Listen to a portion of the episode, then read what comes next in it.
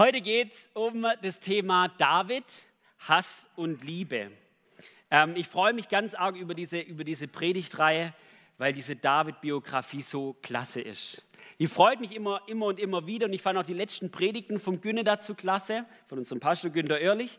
Und ich freue mich, dass ich jetzt daran weiter predigen darf. Und es geht um das Thema Hass und Liebe. Und ich mache einen kurzen Rückblick.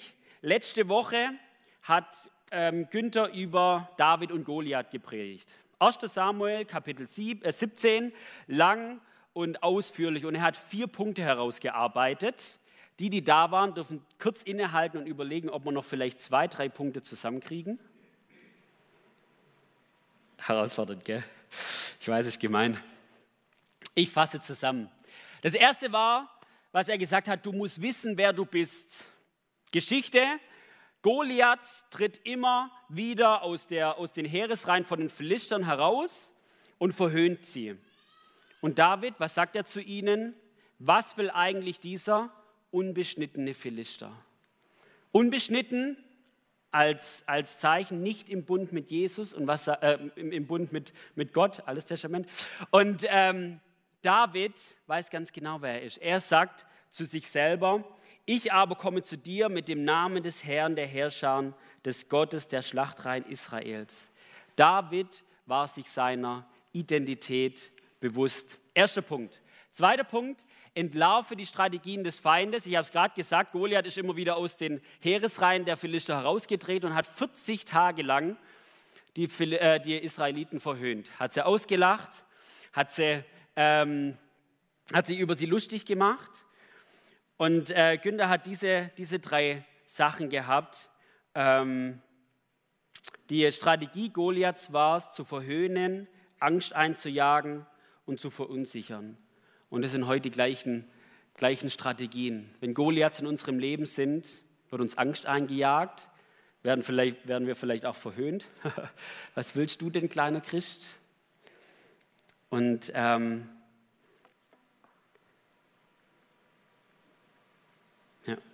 Die drei. Dritter Punkt, du solltest dir gut überlegen, wer in dein Leben hineinspricht. Wer war's? Der Bruder Davids. David ist ja zu, den, auf, zu, der Schlacht, zu der Schlacht gekommen und hat, den, hat seinen Brüdern Brot und Käse gebracht. Und dann, dann fragt er eben genau, wer ist dieser, wer ist dieser Philister und wer, was bekommt die Person, die eben diesen Philister Goliath umhaut. Und dem Bruder Davids, dem passt es überhaupt gar nicht. Er sagt, was willst du, kleiner Bruder, eigentlich hier? Im Wortlaut sagt er, ich kenne die Vermessenheit und die Bosheit deines Herzens. Und, und Günther hat gesagt, welche Menschen oder was für Menschen lassen wir, lassen wir in unser Leben hineinsprechen? Natürlich ist Kritik und Feedback absolut wichtig, aber Dinge, die absolut negativ sind, die pures Gift für unsere Seele sind, dürfen nicht in unser Leben hineingesprochen werden. Und genau das ist das, was der Bruder Davids getan hat. Und nun der vierte Punkt, lerne von anderen, aber kämpfe auf deine Weise. David wird die Rüstung Sauls angeboten. Wir lesen in der Bibel, dass Saul als Benjaminiter größer war als alle anderen und David wird genau die Rüstung ange, äh, angeboten und er verschwindet in der Rüstung. Und er lehnt die Rüstung ab und kämpft nachher mit Stock und Stein. Und Günther ist darauf eingegangen und hat gesagt, ja, wir dürfen davon lernen, wie andere Menschen mit den Goliaths in ihrem Leben umgehen, aber wir müssen sie und dürfen sie nicht kopieren, sondern wir müssen lernen, auf unsere eigene Art und Weise zu kämpfen. Genau die vier Punkte. Ich habe ähm, die Predigt wirklich genossen. Seid ganz herzlich eingeladen, die auch nachzuhören. YouTube und Spotify und so weiter. Und heute geht es jetzt weiter in dieser Chronologie, in dieser Biografie von David und wir starten mit 1. Kapitel, äh, 1. Samuel Kapitel 18. Also es geht direkt weiter nach dem, was, Goliath, ähm, was David mit Goliath gemacht hat. Und ähm, bevor ich da reingehe in dieses Kapitel, möchte ich kurz, dass wir innehalten und nochmal reflektieren, wo dieser David herkommt. Warum? Einfach, dass wir uns in diese Situation besser hineindenken können, dass wir in diese Geschichte eintauchen können. Wo kam David her? Jüngster Sohn Isais kam vom Schafsfeld. Also von der, von der Weide, er wird gekrönt, er wird, er wird gesalbt als Jüngster. er wird in den, in den Königshof ähm, Sauls wird er eingeladen zum Harfe spielen. Dann geht er wieder zurück auf die Weide. Einige Zeit später kommt er eben zu dieser Schlacht und besiegt Goliath, wird zum Volksheld. Und nun geht es in Kapitel 18 geht's direkt weiter in diese Karri Karriereleiter, denn der König Saul nimmt David mit an seinen königlichen Hof. Er nimmt ihn mit an seinen königlichen Hof und nicht nur das, sondern er schickt ihn auch wieder aufs Schlachtfeld. Er gibt ihm Verantwortung, er befördert ihn, schickt ihn aufs Schlachtfeld und dieser David ist auch an der Stelle sehr erfolgreich. Das heißt, innerhalb kürzester Zeit vom, von der Weide zum Musiker des Königs, zum Volksheld, der über Goliath gesiegt hat, zu einem, der an den königlichen Hof ge gerufen wird, zu einem, der auf dem Schlachtfeld des Königs steht mit Verantwortung. Die Karriereleiter des Davids geht unglaublich steil nach oben. Und da, wo wir jetzt sind, da ist er schon ziemlich, ziemlich, ziemlich weit oben. Stufe für Stufe in wenigen Jahren zum Befehlshaber als 2021, also er war jünger wie ich, als Befehlshaber über das Heer Davids. Und jetzt kommt er nach einem Krieg mit den Philistern, kommt er nach Israel hineingeritten und die Frauen kommen auf die Straße und sie singen, Saul hat Tausende erschlagen und David seine Zehntausende. Also wir stellen uns vor, das, das Heer der Israeliten zieht zurück nach Israel hinein. Sie waren erfolgreich gegen die Philister. David ist dabei, Saul ist auch dabei. Und die Frauen kommen und sind dankbar dafür, dass, das, dass die Krieger Israels, die, die äh, Israel bewahrt hat vor den Philistern und sie singen. Saul hat Tausende erschlagen und David hat Zehntausende erschlagen. Wenn wir uns in die Situation Davids hinein versetzen, er sitzt auf seinem Ross oder auf seinem Esel, vielleicht ist er auch gelaufen, aber er hört es auf jeden Fall. Was muss das mit dem Herz David gemacht haben, was, wenn er das gehört hat? Von der Weide hin zum Befehlshaber, zieht nach Israel ein und hört es.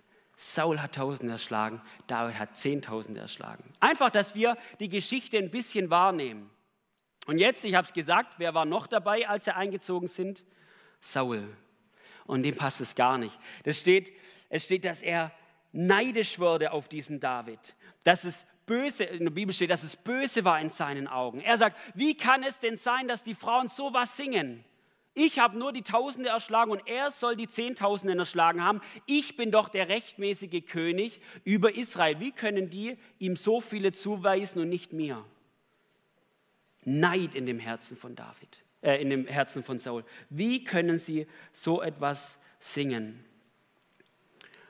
Und dieser Neid geht so weit, dass er David, als der David im Hof bei ihm war und Harfe spielt, ihm den Speer entgegenwirft. Zweimal.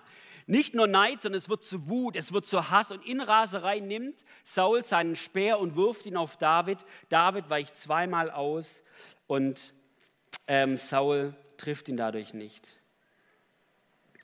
Wir merken, David sitzt auf seinem Ross, kommt in den Königshof, nach ihm wird der Speer geworfen und man merkt, die Atmosphäre kippt so langsam. Die, es geht nicht immer weiter nach oben, die Karriereleiter, sondern die Atmosphäre wird rauer. In Davids Leben, aber auch in Sauls Leben. Interessanterweise verbannt, also er, Saul verbannt nachher David aufgrund dessen von seinem Hof, aber er befördert ihn weiter. Er setzt ihn über sein gesamtes Heer und David ist weiterhin erfolgreich. Er besiegt weiterhin die Philister. Wir lesen es in der Bibel, weil Gott mit ihm war. Und es verstärkt natürlich den Neid und die Eifersucht Sauls. Ist ja klar, jetzt ist dieser, dieser David ist noch weiter erfolgreich. Und aus dieser impulsiven Wut heraus, die Saul hatte, wo er den Speer nach ihm geworfen hat, wird kaltes Kalkül. Und Saul versucht, diesen David auf andere Art und Weise ähm, umzubringen, aus dem Weg zu räumen. Und er macht so, dass er sich nicht selber die Hände schmutzig machen muss, sondern er hat zwei Töchter und sagt, David, du darfst meine Tochter heiraten, wenn du als Brautgeld für mich in den Krieg ziehst, gegen die Philister, mit dem Gedanke, die Philister dürfen den David gerne umbringen. David zieht in den Krieg, kommt zurück, gewinnt und der Saul nervt sich und gibt seine Tochter jemand anders. Fies. Hat er noch mal eine Tochter, die Michael, und dann macht er genau das Gleiche. Er sagt zum David: Hier ist die Michael, du darfst sie haben gegen 100 Vorhäute von den Philistern. Die Bibel ist manchmal echt auch ein bisschen komisch. 100 Vorhäute der Philister. David zieht in den Krieg und er bringt 200 zurück und heiratet letztendlich Michael. Und wir merken, es wird rauer. Saul möchte ihn umbringen, aber äh, David geht noch eine, noch eine Stufe weiter nach oben, denn er ist jetzt plötzlich Schwiegersohn vom König. Und jetzt lesen wir, was es mit Saul macht. Da heißt es 1 Samuel 18, 28 bis 29, und Saul sah und erkannte, dass der Herr mit David war, dass Michael, die Tochter Sauls, ihn liebte. Da fürchtete Saul sich noch mehr vor David und Saul wurde für immer Davids Feind. Bis hierher ihr merkt, es ist jetzt wirklich ein Kapitel, was ich, was ich erzählt habe. Ich habe vieles weggelassen. Da geht es Schlag auf Schlag auf Schlag auf Schlag. Und in 1 Samuel 19 geht es genau in der gleichen Geschwindigkeit noch weiter.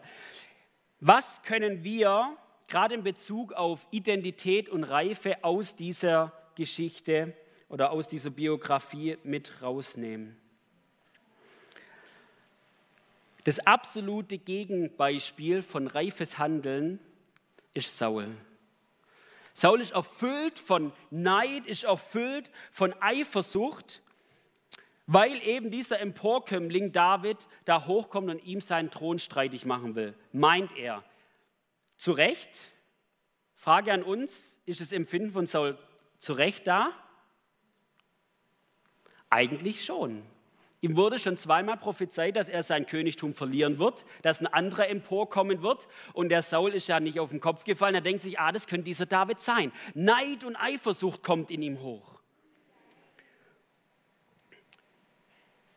Und dieser Neid und diese Eifersucht durchfrisst so auf tiefe Art und Weise das Herz vom Saul, dass sein ganzes Leben, sein ganzes Handeln danach bestimmt wird. Erst ein Mordanschlag aus Affekt, der Pfeil, dann dieser Mordkomplott. Und wenn wir dann weiterlesen, dann lesen wir ja davon, dass, Saul, äh, dass der David abhauen muss in die Wüste und Saul zieht ihm hinterher. Er, er richtet sein gesamtes Leben, sein gesamtes, seine gesamte Herrschaft danach aus, um diesen David umzubringen. Das ist sein einziger, einziger Antrieb letztendlich gewesen, ihn umzubringen. Und wenn wir die Geschichte weiterlesen, dann zieht er David kreuz und quer durch die Wüste hinterher und die eigentlichen Feinde Israels, die erstarken wieder, die Philister. Und letztendlich ist es so, dass die Philister so stark erstarken, sich wieder bündeln und dann in einer großen Schlacht Israel besiegen, in welcher Schlacht Saul auch umkommt. Also letztendlich wird Saul Opfer seines eigenen Handels, Saul wird Opfer seines eigenen Hasses. Blind vor Wut, blind vor Hass zieht er David hinterher und richtet sein gesamtes Leben auf ihn aus. Und wisst ihr, wenn wir das, wenn wir das hören, dann ist es ein Punkt, den wir auch in unser Leben übertragen können. Wo wir immer wieder oder ich immer wieder merke, dass neidvolle oder eifersüchtige Gedanken in unserem, in unserem Herzen hochkommt. Wo Gedanken hochkommen wie der hat dieses und er hat jenes und ich hätte gern sowas und die Person hat das und so weiter, dass neidvolle und eifersüchtige Gedanken in unserem Leben hochkommen. Und gerade dieser Neid und diese Eifersucht kann eine unglaublich tiefe Wurzel in unserem Herzen sein. Wenn wir nicht aufpassen, wird sie zu einem Baum und bringt dementsprechend Frucht in unserem Leben. Neid und Eifersucht, was dann auch in Hass umschwenken kann. Und was sagt da die Bibel dazu? Jakobus 3:16, denn wo Eifersucht und Selbstsucht herrschen, da herrscht auch Unfrieden und das Böse kann sich ungehindert ausbreiten. Was ist das absolute Gegenbeispiel davon? Philipper 4, da lesen wir, die, ähm, freut euch und wiederum sage ich, freut euch und dann kommt, bringt eure Sorgen mit Dankbarkeit und Flehen vor, vor den Herrn und dann der Friede Gottes, der allen Verstand übersteigt, wird eure Herzen bewahren. Was steht hier? Denn wo Eifersucht und Selbstsucht herrschen, da herrscht auch Unfrieden.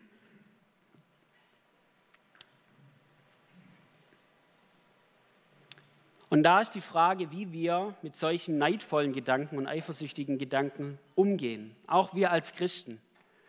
Ob wir diesen Gedanken Raum geben in unserem Herzen, wie Saul, Neid und Eifersucht, umgeschlagen in Hass, in tiefen Hass, oder ob wir unser Herz immer wieder zu Gott bringen und sagen, Herr, du siehst, was da in meinem Herzen hochkommt, ich möchte auf diese Art und Weise nicht denken tue Buße, Heiliger Geist, veränder du mein Herz. Veränder du mein Herz. Und genau das ist das, was Sie auch in Galater 5 lesen. Da gibt es so einen Lasterkatalog von negativen, schlechten Dingen. Da ist Neiderei eins davon. Und dann Galater 5, 20, äh, 5, 20, äh, 21 ist der Lasterkatalog und 22 sind dann die Früchte des Geistes. Und da sind die Früchte des Geistes Liebe, Freude, Friede, Langmut, Freundlichkeit, Güte, Treue, Sanftmut, Enthaltsamkeit. Also, dass wir unser Herz diesem Gott immer wieder hinstrengen, sagen, Heiliger Geist, durchflute du mein Herz. Ich möchte nicht in Neiderei denken. Ich möchte nicht eifersüchtig auf diese Person sein. Ich möchte auch nicht Angst haben, dass ein anderer kommt und mir meinen Platz wegnimmt oder sonst irgendwas, sondern ich möchte meinen Nächsten lieben und ihn ermutigen und ihn nach vorne bringen. Und ich bin davon überzeugt, dass es auch immer wieder mit einer Entscheidung zu tun hat. Gebe ich diesen Gedanken Raum in meinem Herzen oder gebe ich ihnen keinen Raum in meinem Herzen? Lege ich mein Herz vor meinen Gott und sage, nimm du es in die Hand oder verstecke ich die Dinge auch vor Gott oder versuche sie zu verstecken? Was für ein Geschenk und für ein Liebesbeweis, dass wir diesen Heiligen Geist in unserem Herzen haben. Was sehen wir noch in, in der Geschichte? Wir versetzen uns ein Stück weit in David wieder rein. David ist seinem König treu David ist seinem Gott treu. Er tut alles, um diesem Saul zu gefallen. Und was passiert? Er wird verfolgt. Ich habe es genannt, Unrecht trotz Treue. Also David tut Gutes, ist seinem Gott treu und dann hat er Saul in seinen Hacken hängen, der ihn verfolgt. Und genau das sagt er auch selber mal. 1 Samuel 20, 1, da heißt es, was habe ich getan, sagt David. Was ist meine Schuld? Was ist mein Vergehen gegen deinen Vater, dass er mir nach dem Leben trachtet? Kennen wir so ein bisschen das Gefühl manchmal? Gott, ich bin dir doch treu, Mensch, ich mache das doch. Und jetzt ist sowas in meinem Leben, jetzt werde ich ausgelacht, jetzt werde ich blöd angeschaut. Ich bin dir doch treu gewesen, Herr, wie kann das denn überhaupt sein? So dieses Empfinden, wo, wo David drin ist, Gott, ich tue alles, was dir recht ist. Ich tue sogar dem König alles, was ihm recht ist. Und trotzdem werde ich verfolgt. Dieses Empfinden. Wie kann es sein, Gutes tun, Gott treu sein und Böses ernten? Auf uns bezogen, gerade in Beziehung mit Verfolgung, ist interessant, weil Jesus genau das schon verheißt in den Evangelien. Ganz lange Passagen in den Evangelien gehen darauf ein, dass es bei uns als Christen nicht so einfach sein wird, sondern dass wir auch kaum angeguckt werden, dass wir Sauls in unserem Leben drin haben, dass wir mal einen abkriegen, dass wir ausgelacht werden, dass wir verhöhnt werden. Das prophezeit uns, da, äh, prophezeit uns David, prophezeit uns Jesus in seinem Wort, in den Evangelien, gerade Markus, Lukas und ähm, Matthäus gerade in den drei besonders. Und da gibt es eine ganz lange Passage, Matthäus 10 steht es, und die startet mit folgendem, siehe, sagt Jesus, ich sende euch wie Schafe mitten unter Wölfe, so seid nun klug wie die Schlangen und einfältig wie die Tauben. Und dann in der Mitte heißt es, und ihr werdet von allen gehasst werden, um meines Namens willen. Gerade wenn man die Open Doors Hefte öffnet, dann sieht man, dass es in vielen Teilen der Erde Alltag ist. Dass da viele Sauls unterwegs sind. Lesen die Prophetien, sehen es auch in der Apostelgeschichte, dass es auch in der nahen Prophezeiung stattgefunden hat, wo die Gemeinde verfolgt wurde. Also Herausforderungen und Ablehnung wurden uns von Jesus bereits prophezeit. Und eigentlich können wir es dann, müssen wir es dann umformulieren dann heißt es nicht Unrecht trotz Treue, sondern Unrecht aufgrund von Treue vielleicht auch. Wenn es Jesus sagt, ey, wenn, wenn, ihr werdet aufgrund meines Namens, werdet ihr gehasst werden. Und was mich an der Bibel immer wieder fasziniert, ist auf der einen Seite natürlich ihre Klarheit, wo Jesus kein Blatt vor den Mund nimmt und sagt, ach, ihr werdet ein ganz nettes Leben haben, es wird alles glatt laufen. Jesus ist absolut klar und er prophezeit es vor und es tritt ein, aber er ermutigt auch immer zugleich. Denn er sagt, eben gleicher Abschnitt, Matthäus 10, werden nicht zwei Sperlinge für eine Münze verkauft und nicht einer von ihnen wird auf die Erde fallen ohne euren Vater. Bei euch aber sind selbst die Haare des Hauptes alle gezählt. Fürchtet euch nun nicht, ihr seid wertvoller als viele Sperlinge. Gleiche Passage. Er sagt, ihr werdet auf meines Namens willen gehasst werden, aber ihr wisst ihr was? Ihr braucht keine Angst haben, weil ihr seid viel wertvoller wie diese Sperlinge und ich bin bei euch. Es wird auch an anderen Stellen der Bibel ganz klar verheißen. Was für eine geniale Zusage. Und genau das ist das, was, auch, was wir auch in den Psalmen bei David lesen. David wurde verfolgt. Und wir lesen es immer wieder, dass, dass David gehadert hat und gefragt hat, ah, Herr, warum, warum werde ich verfolgt, wenn ich doch nichts Unrechtes tue? Wie kann es denen, die nicht dir nachfolgen, wie kann es denen so gut gehen? Also wo David hadert, wo David fragt, und David geht aber, kommt immer wieder auf das zurück, Herr Gott, du bist mein Fels, du bist meine Festung, du bist mein Schild und dich preise ich. Du bist meine Hoffnung. Immer und immer wieder. Und jetzt ein dritter und letzter Punkt. Zu zweit durch dick und dünn habe ich es genannt. Wie ihr vermutlich gemerkt habt, habe ich eine Person komplett aus der Geschichte rausgelassen, aus äh, 1 Samuel 18, und zwar Jonathan. Jonathan, der Sohn Sauls, ähm, befreundet sich eben mit diesem, mit diesem David. Und ich lese gleich die, die, die Stelle vor, wo das geschieht. Da heißt es, und es geschah, als, es, als er aufgehört hatte, mit Saul zu reden, verband sich die Seele Jonathans mit der Seele Davids. Und Jonathan gewann ihn lieb, wie seine eigene Seele. Und Jonathan und David schlossen einen Bund, weil er ihn lieb, lieb hatte, wie seine eigene Seele. Und Jonathan zog das Oberkleid aus, das er anhatte, und gab es David und seinen Waffenrock und sogar sein Schwert und seinen Bogen und seinen Gürtel. Also diese beiden finden sich haben sich unheimlich gern, schließen einen Bund, beziehungsweise schließen letztendlich drei Bünde sind es, das ist der erste davon. Und Jonathan gibt ihm Oberkleid und Ausrüstung und so weiter.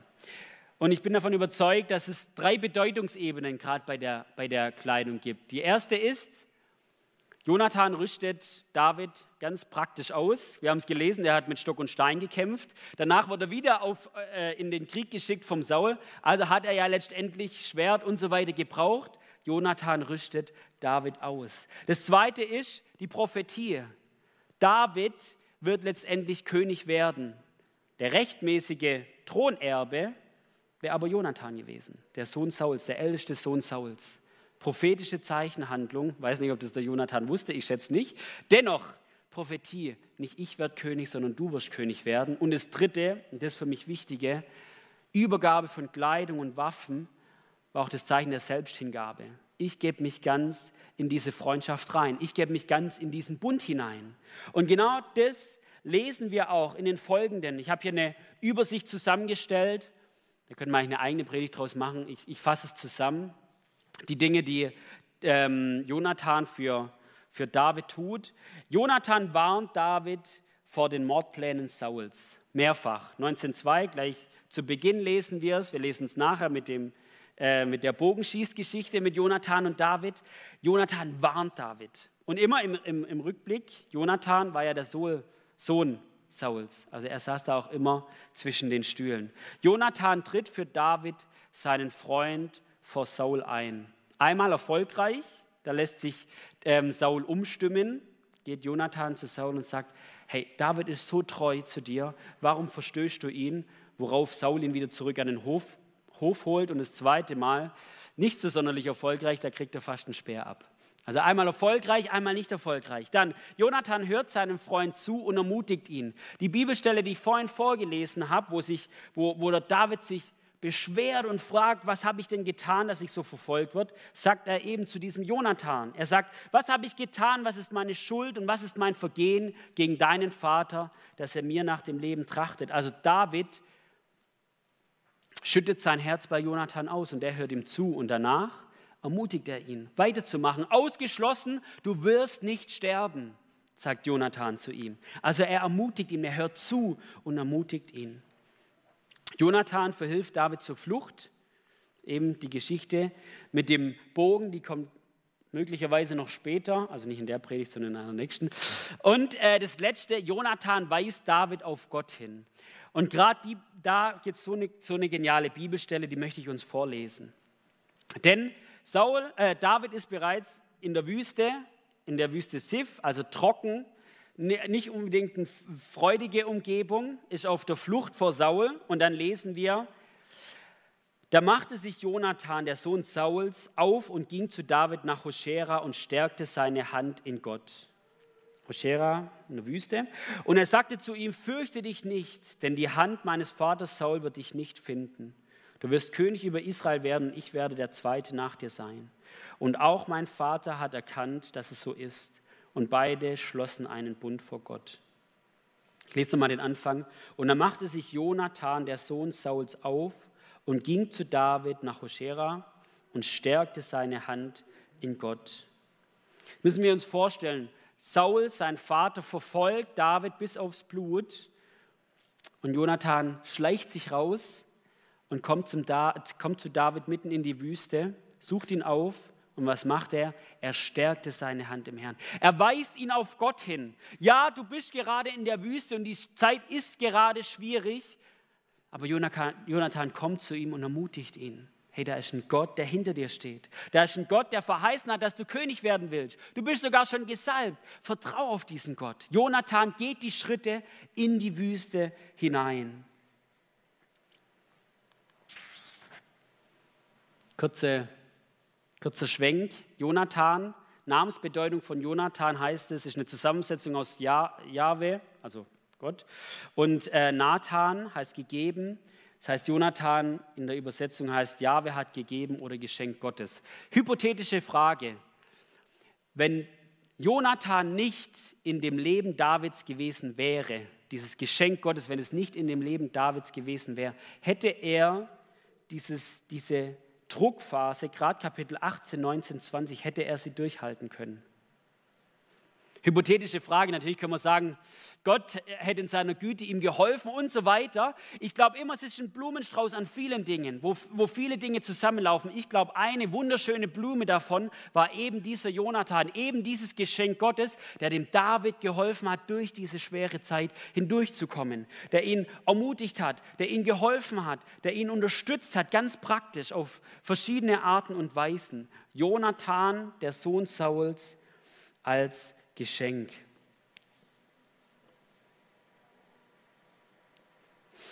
Und jetzt natürlich auch eine Frage an uns.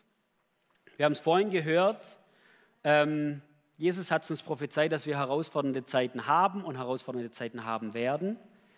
Haben wir Jonathans Geschenke Gottes in unserem Leben, die uns unterstützen, die uns ermutigen, die uns auch praktisch helfen, die zu uns in die Wüste hinauskommen, wenn wir im Trockenen sitzen und uns ein Wasser bringen und unsere Hand in Gott stärken. Wenn es uns gerade dreckig geht, wenn es wir schwierig haben in unserem Leben, dass wir Freunde haben, wie einem Jonathan, der sagt, hey, Gott ist mit dir. Gott ist größer als deine Herausforderungen, der sie unterstützt, der ihnen hilft, der uns hilft. Haben wir Jonathans in unserem Leben? Und wenn nicht, beten wir dafür, dass wir solche Freunde in unserem Leben haben. Und ein zweites dazu, sind wir selbst anderen Menschen Jonathan? Wenn mein Freund, wenn ein Bekannter in der Wüste sitzt, nehme ich die Last, nehme ich es auf mich und gehe zu der Person und ermutige sie und unterstütze sie und bete für die Person. Gerade wenn sie in der in der Wüste sitzt. Ich sitze an meiner Oase und genieße das kalte Wasser und mein Freund sitzt in der Wüste. Gehe ich zu meinem Freund und unterstütze ich ihn. Und ich glaube, Punkt 1 und 2 habe ich Jonathans in meinem Leben und bin ich ein Jonathan, hängen auch eng miteinander zusammen. Wenn ich sage, ich hätte gern viele Jonathans in meinem Leben, ist die Frage auch, bin ich selbst anderen ein Jonathan? Bin davon überzeugt, dass Gott uns nicht als Einzelkämpfer in diese Welt geschenkt, äh, gestellt hat. Er hat die Gemeinde gegeben, genial, wo wir uns ermutigen, wo wir gemeinsam unterwegs sind. Familie, absolut, Partner, aber ich glaube auch eine wichtige Säule sind gerade Freunde. Ehepartner kann natürlich auch ein Jonathan sein, keine Frage. Es muss nicht ähm, so auf diese Weise. Aber dass wir nicht alleine unsere Kämpfe kämpfen, nicht alleine die Kämpfe kämpfen gegen den Goliath und gegen den Saul, sondern dass wir gemeinsam durch diese schweren Zeiten gehen. Ich fasse noch mal kurz zusammen. Es waren jetzt drei verschiedene Punkte aus der Geschichte, die teilweise nicht, nicht so viel miteinander zu tun hatten. Vielleicht war was da auch von euch dabei. Das erste war Neid und Eifersucht und Selbstsucht führen zu Hass und bringen Schlechtes in unserem und in dem Leben anderer da hervor. Beispiel Saul. Das zweite ist, wir leben in herausfordernden Zeiten. Gerade auch jetzt, Corona-Zeit und folgende. Ist, ist ähm, gerade auch biblisch verheißen, Endzeit, dass es nicht unbedingt einfacher werden wird. Wir leben in herausfordernden Zeiten. Aber Gott ist mit uns und geht mit uns dahin durch. Und das Letzte, gerade in herausfordernden Zeiten brauchen wir Menschen in unserem Leben, die uns unterstützen, die uns durchhelfen, die uns unter die Arme greifen. Die Band darf nach vorne kommen. Ich würde jetzt gerne noch mit uns beten und gerade für die drei Punkte, die wir in der, gerade im Kapitel 18 gesehen haben. Herr Jesus, zuallererst möchte ich dir danken für dein Wort, Herr. Die Bibel ist so faszinierend und ist so vielschichtig, Herr. Und weist in sich so oft aufeinander hin, Herr. Ich danke dir für dein geniales Wort, wo wir drin graben dürfen, wo wir ermutigt werden, wo du zu uns durchsprichst, Herr. Ich danke dir für dein geniales Wort, Herr. Herr, und du siehst, wie es in unserem Leben manchmal einfach ist, dass neidvolle oder eifersüchtige Gedanken in unserem Herzen hervorkommen. Herr, und ich bete, dass wir uns davon nicht jetzt selbst geißeln und uns schlecht machen, Herr, sondern dass wir diese Gedanken immer wieder zu dir bringen. Und wir danken dir, dass du unser Herz erneuerst. Nach und nach, Heiliger Geist, dass du in unserem Herzen wirkst. Aber ich bete, dass du uns auch immer wieder diese Entscheidung schenkst. Dass wir nicht sagen, nein, ich möchte meinem Neid und meiner Eifersucht verharren, woraus noch Schlechteres hervorkommt, sondern dass wir die Entscheidung treffen und sagen, nein, ich bringe mein Herz zu dir her. Herr, du hast uns auch schon verheißen, dass wir herausfordernde Zeiten in unserem Leben haben, dass wir ausgelacht werden, dass wir verhöhnt werden, vielleicht am Arbeitsplatz, vielleicht in der Schule, vielleicht sogar in der Familie, Herr. Du hast uns schon verheißen, Herr, aber du hast uns genauso verheißen, dass wir dir wertvoll sind und dass du mit uns durch diese herausfordernden Zeiten gehst, Herr. Was für eine Ermutigung, Herr. Und ich bete, dass diese Ermutigung uns immer wieder dazu, ähm, uns dazu ermutigt, wirklich auch für dich einzustehen, dass wir sagen, ja, wir glauben an diesen Jesus, ja, wir glauben an dich, Herr. Herr, und ich bete, dass wir da auch immer wieder Menschen an unserer Seite haben, die uns helfen, die uns manchmal auch zurechtweisen auf gute Art und Weise, die uns konstruktives Feedback geben, die, die mit, mit denen wir zusammen lachen können und die uns in allererster Linie immer wieder auf dich hinweisen, Herr, der alles in seiner Hand hat. Herr, wir möchten dir für diese Menschen in unserem Leben danken und zugleich bitten, wenn wir solche Menschen in unserem Leben nicht haben, und noch weiter darum beten, Herr, dass du uns auch immer wieder zu Jonathans machst, dass du uns sensibilisierst dafür, zu sehen, wenn Menschen in der Wüste sind, wo wir selber uns aufmachen, um zu diesen Menschen zu gehen, Herr. Dass wir nicht an unserer Oase sitzen bleiben, in unserem Liegestuhl, wenn es uns gerade gut geht, sondern dass wir aufstehen und zu unseren Freunden in die Wüste gehen und sie ermutigen und unterstützen, Herr. Danke dir, dass du unser Leben in deiner Hand hast. Dir gebührt die Ehre in deinem Namen, Jesus. Amen. Amen.